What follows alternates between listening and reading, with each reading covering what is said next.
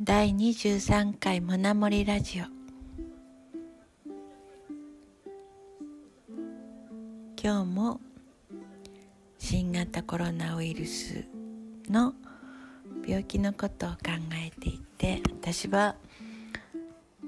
昔ゆきえちゃんとしたお話を思い出しています。ゆきえちゃんは MS 多発性硬化症という病気を持っていてゆきえちゃんの場合は一度再発するとだんだん症状が重くなっていってまた良くなったりするけれどもまた悪くなっていくというタイプの達成効果症でした。もちろん一度なって良くなられてそれっきりずっとお元気な方もいらっしゃるのであの達成効果症だからあのどんどん悪くなるということはないんだと思うんです。まあゆきえちゃんの場合はそういったあの具合だったんですね。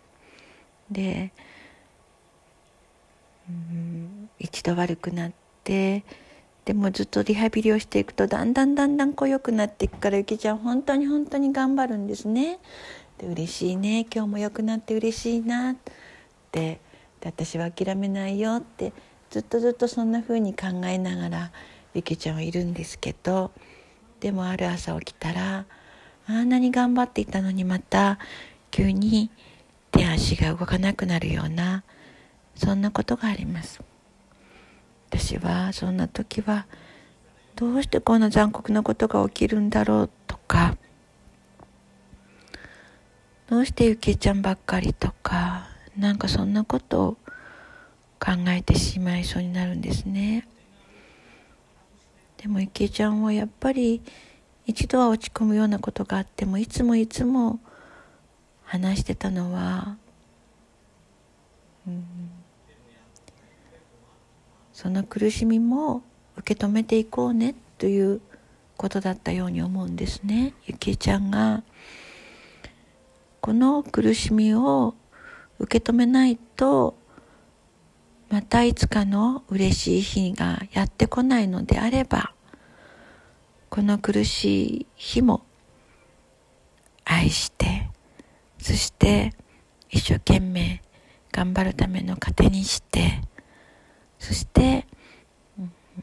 喜んで受け入れるよって。結局はいつもそういう結論に出していたなと思い出します。本当に今世界中の皆さんがあのこの新型のコロナウイルスで苦しんでいて昨日は私のフランスの友人に電話をしたら友人がもしかしたら明日あのフランスも外出禁止っていう措置になるかもしれないのであの今日最後のお買い物にみんな出かけてたんだよって話してくれたんですけどそれでも森にお散歩に行くとみんなが森が大好きだから森にいっぱい集まって笑いながら喋ってるんだよとか。今日はまた別のフランスのお友達に電話をしたんですね。そしたらそのフランスの友達はうんどこも出ちゃいけないってなった時にじゃあ川のそばにいていたり森に行ったりしてればいいんじゃないかって言ってみんなそこでお酒飲んで肩組んで歌ったり踊ったりしたので政府か政府の方が「うわこれじゃダメだ外出禁止にしなきゃダメだ」って多分怒っちゃったんだと思うんだよねってあの喋っておられました。うんまああのそんな中でも明るく過ごしておられてもちろんこの病気を甘く見るということはしてはいけないんだろうけれどもその苦しみというかそういうものを受け止めながらでも信じて嬉しい明日を信じて歩いていくことがいいのかななんてそんなことを思っています。私は今日はモナの森を少し改装して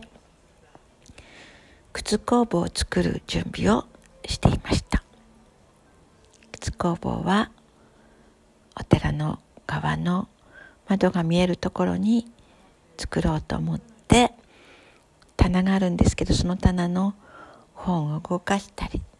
それから薪が入ってたので薪も動かしたりそんなことをしながら夢を膨らませていました。皆さんの今日はどんな日でしたか？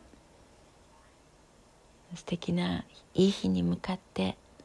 みんなが歩いていけますように。では大好きな皆さんのことお祈りしています。聞いてくださってありがとう。ではまたね。